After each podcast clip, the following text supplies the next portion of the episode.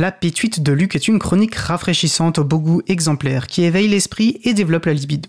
Il a été prouvé scientifiquement qu'écouter la P8 augmente le pouvoir de séduction, augmente le succès dans les affaires ou aux examens.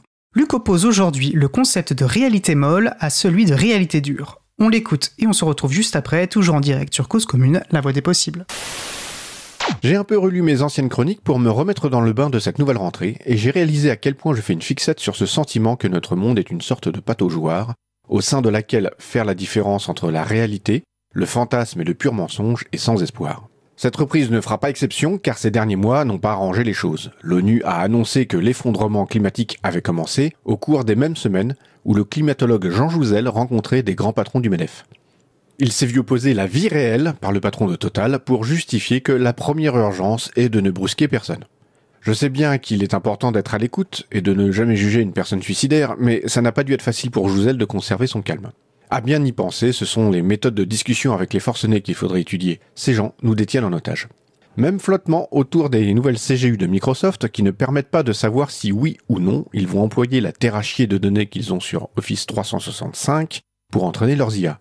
La seule certitude que j'ai, c'est que l'initiative de Mozilla pour obtenir une réponse ne débouchera sur rien. J'ai adoré voir le simulateur de Macron, pondu par Anis Ayari, répondre aux questions sur Twitch. Une entreprise chinoise affirme avoir remplacé son patron par une IA.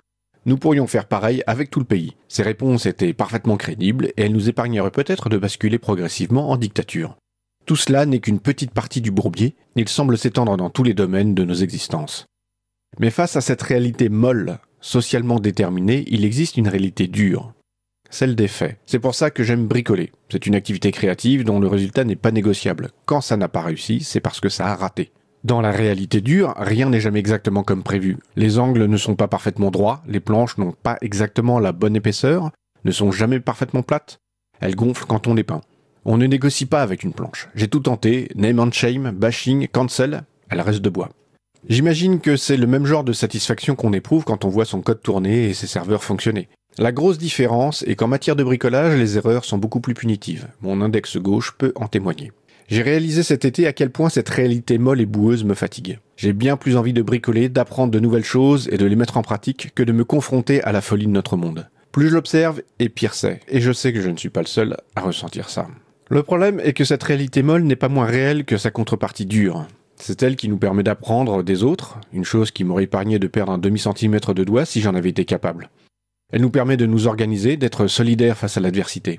Elle permet malheureusement aussi la mise en place de structures sociales prédatrices, autodestructrices. La gouvernance par le troll, la starification tous azimuts ne sont rien d'autre qu'un rapport de force et l'épuisement moral que je ressens et l'effet recherché. Comment se sortir de tout ça? Si je le savais, j'aurais entamé une carrière d'influenceur avec des vidéos du genre Vaincre le merdier ambiant, 5 méthodes qui font la différence, vendu des formations bidons et mis en vente des NFT de mon projet d'IA pour des lendemains qui chantent. Ah, il n'y a pas à dire, ça réveille les chroniques de Luc. Et il est clair que si on parle de liberté informatique, d'enjeux climatiques ou globalement de liberté et de justice sociale, il n'est pas toujours facile de rester optimiste. Et comme Luc l'exprime, la solution est sans doute dans l'idée du faire, d'agir. Et elle se trouve aussi donc dans les luttes émancipatrices. Qu'il s'agisse d'agir pour les libertés informatiques, comme nous cherchons modestement à le faire à l'April, ou pour toute autre cause qui nous paraît juste. Alors plein d'amour et de courage à vous tous qui nous écoutez, et pour paraphraser nos amis de Framasoft, la route est longue mais la voie est libre. Et collective et solidaire pourra-t-on rajouter?